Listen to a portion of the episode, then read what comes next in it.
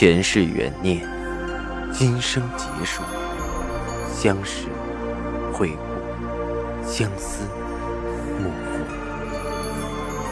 忘川河畔孤等，三生石前许愿，浮华落尽，只余情深入。欢迎收听由喜马拉雅出品的《情似故人来》，作者。文安初心忆故人，蒋波，魅影，明月照经纶，木千林。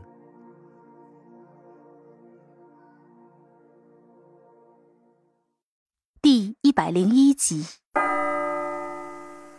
第十九章，西流井北平。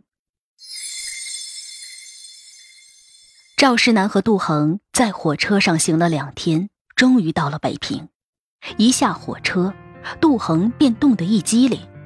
正月的北平还是银装素裹、冰雪纷飞的季节，杜恒从来没见过这样的天气，又干燥又清冷，只觉得头都被冻木了。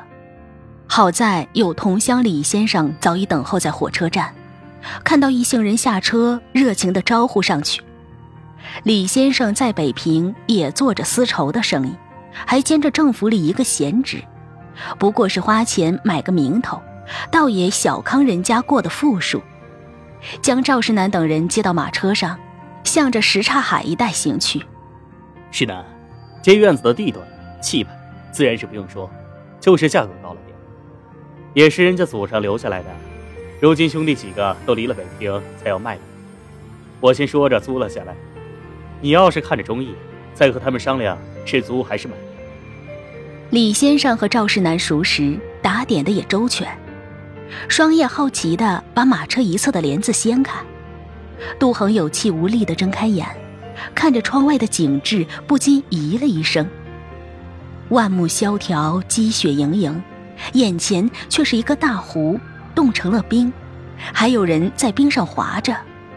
杜恒挣扎着抬手指着滑冰的人：“他们在做什么？”李先生笑道：“夫人一定是久居江南，那是一群孩子在滑冰呢。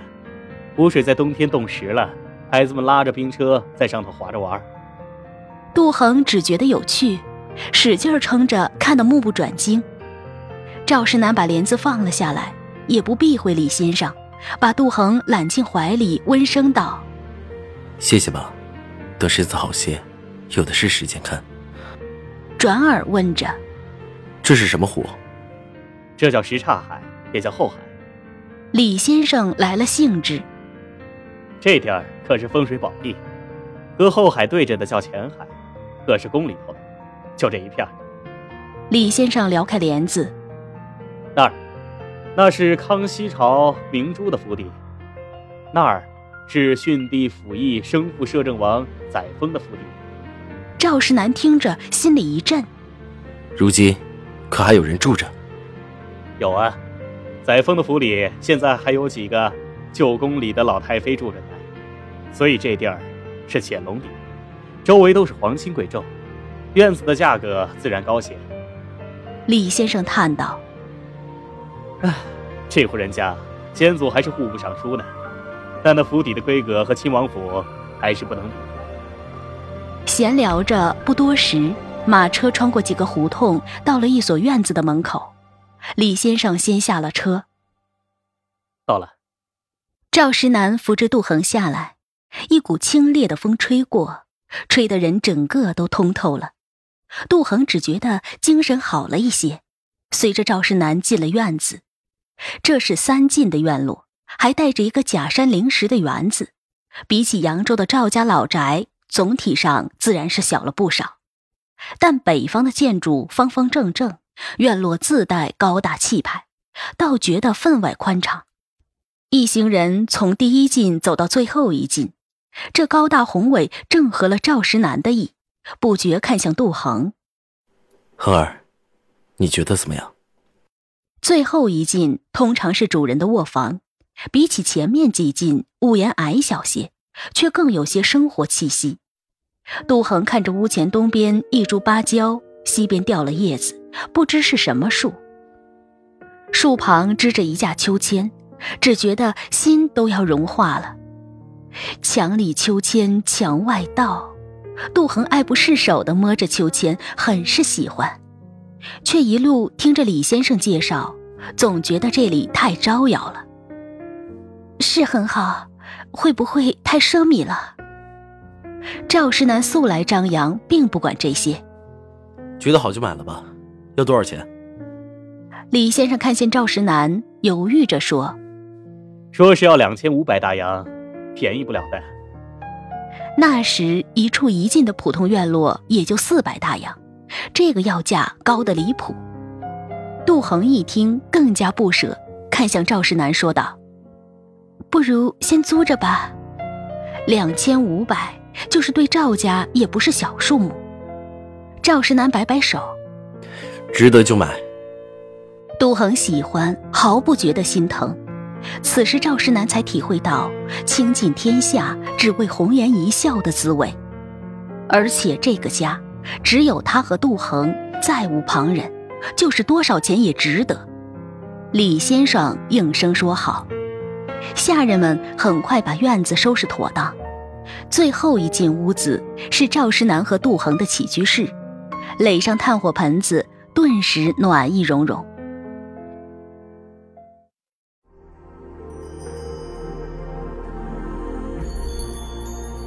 您正在收听的是喜马拉雅出品的长篇穿越小说《情似故人来》。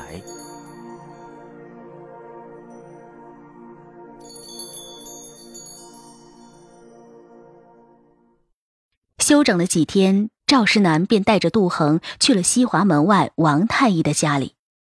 因着有了省主席的手函，王太医对他们很是客气。杜恒好奇地打量着太医。也和一般的郎中没什么差别，不是传说中神医的鹤发童颜，长得倒有些五大三粗、浓眉重须，但是手一搭上脉，就看出不同了。不但将杜恒的病情症状说得一清二楚，甚至还问着：“夫人阴虚肾亏，至今无子吧？”这下不仅杜恒，赵石南也分外吃惊。对太医更加敬重，正是，正好一起治了。太医随口一说，却让赵世南和杜恒都像点了穴似的愣住了。许久，两人相互对视了一眼，眸中竟似过了千年般沧桑。在王太医这里这么轻易的事儿，却把杜恒折磨的差点要死。杜恒拼命点着头。好，好，眼泪几乎要掉下来。王太医给杜恒先用针灸治疗眼前的虚弱之症，配的中药里顺带温肾补气。忽然，所有的阴霾仿佛都拨云见日般晴开了，病痛、孩子都变得希望满满。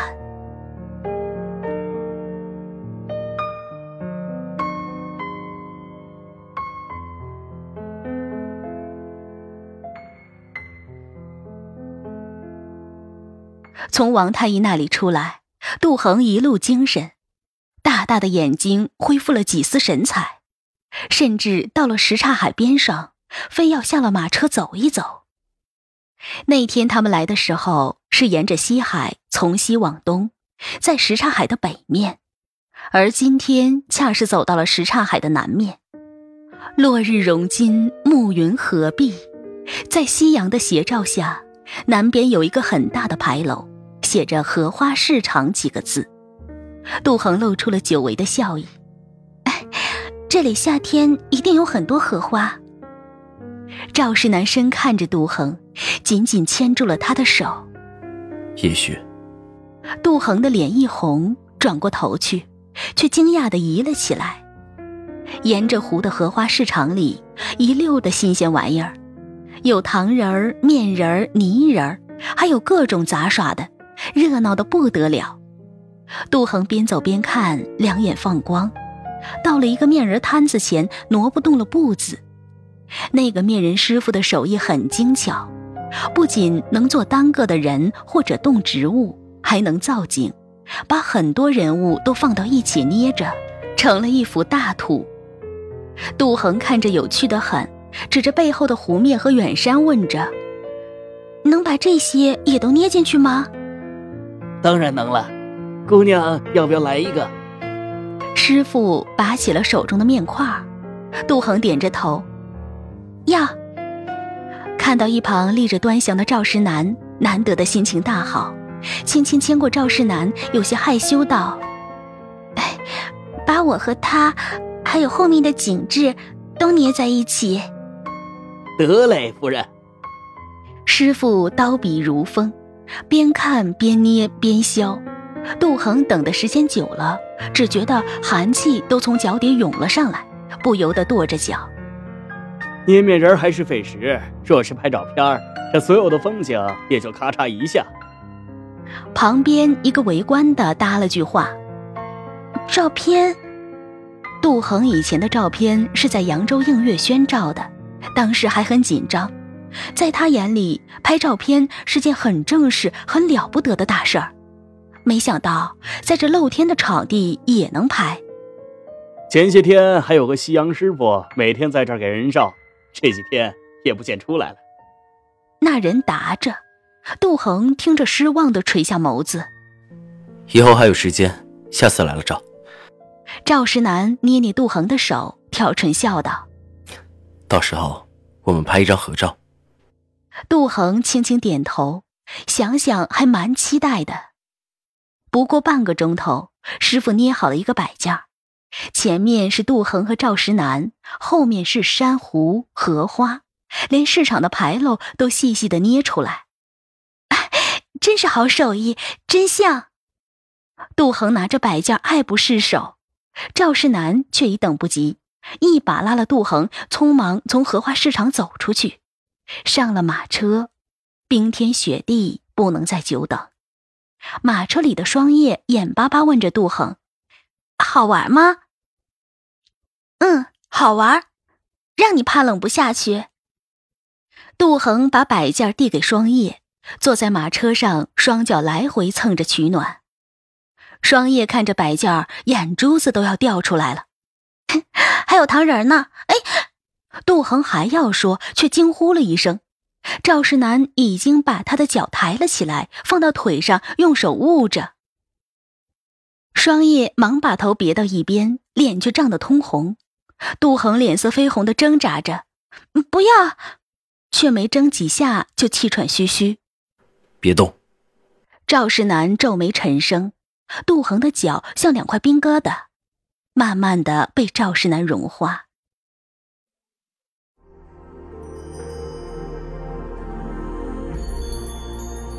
您正在收听的是喜马拉雅出品的长篇穿越小说《情似故人来》。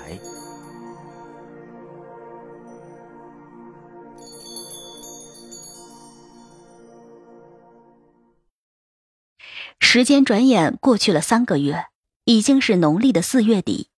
北平城里也是桃李繁，暖意融融。赵石南在前门和荷花市场开了两处店面，却并不是卖面料，而是做定制。这是赵石南进了北平后考察了一番做的决定。北平皇气不倒，城里多的是旧时的皇亲国戚、王爷贝勒。爱讲究个体面排场，若是像普通老百姓似的来人扯几尺面料，反倒像失了身份。所幸铺子里的面料并不出售，只是做样品，各色只一匹。若是有人看上，就从扬州城里一次运来。而且最大的一个特点是，可以根据客人的要求，在扬州定制特定的花色图案。这样一来。价格自然不菲。起初大家并不看好赵石南的这种经销方式，商人薄利多销，赵石南这种法子必然使得流通速度极慢。但奇怪的是，来赵石南这里定制丝绸棉缎的反而络绎不绝。这便是富庶和富贵的区别。贵体现在哪里？就体现在身份讲究。做生意也要因地制宜。北平那些喜欢讲求身份体面的旧朝达官，或是现任显贵，谁都希望自己的那匹锦缎是最独特的私人定制。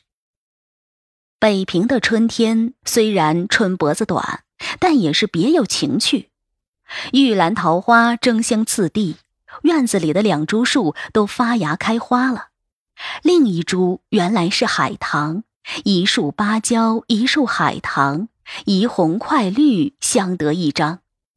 杜恒的身体好了许多，便忍不住跑到院子里，坐到秋千上，让双叶轻轻推着。杜恒荡着秋千，眼睛闭上，迎着太阳。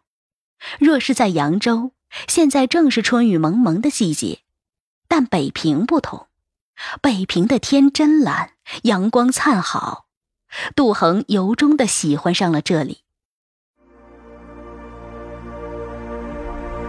听众朋友，您刚刚收听到的是喜马拉雅出品的长篇穿越小说《情似故人来》，作者文安初心忆故人，播讲魅影，明月照经纶，莫千林。更多精彩有声书，尽在喜马拉雅。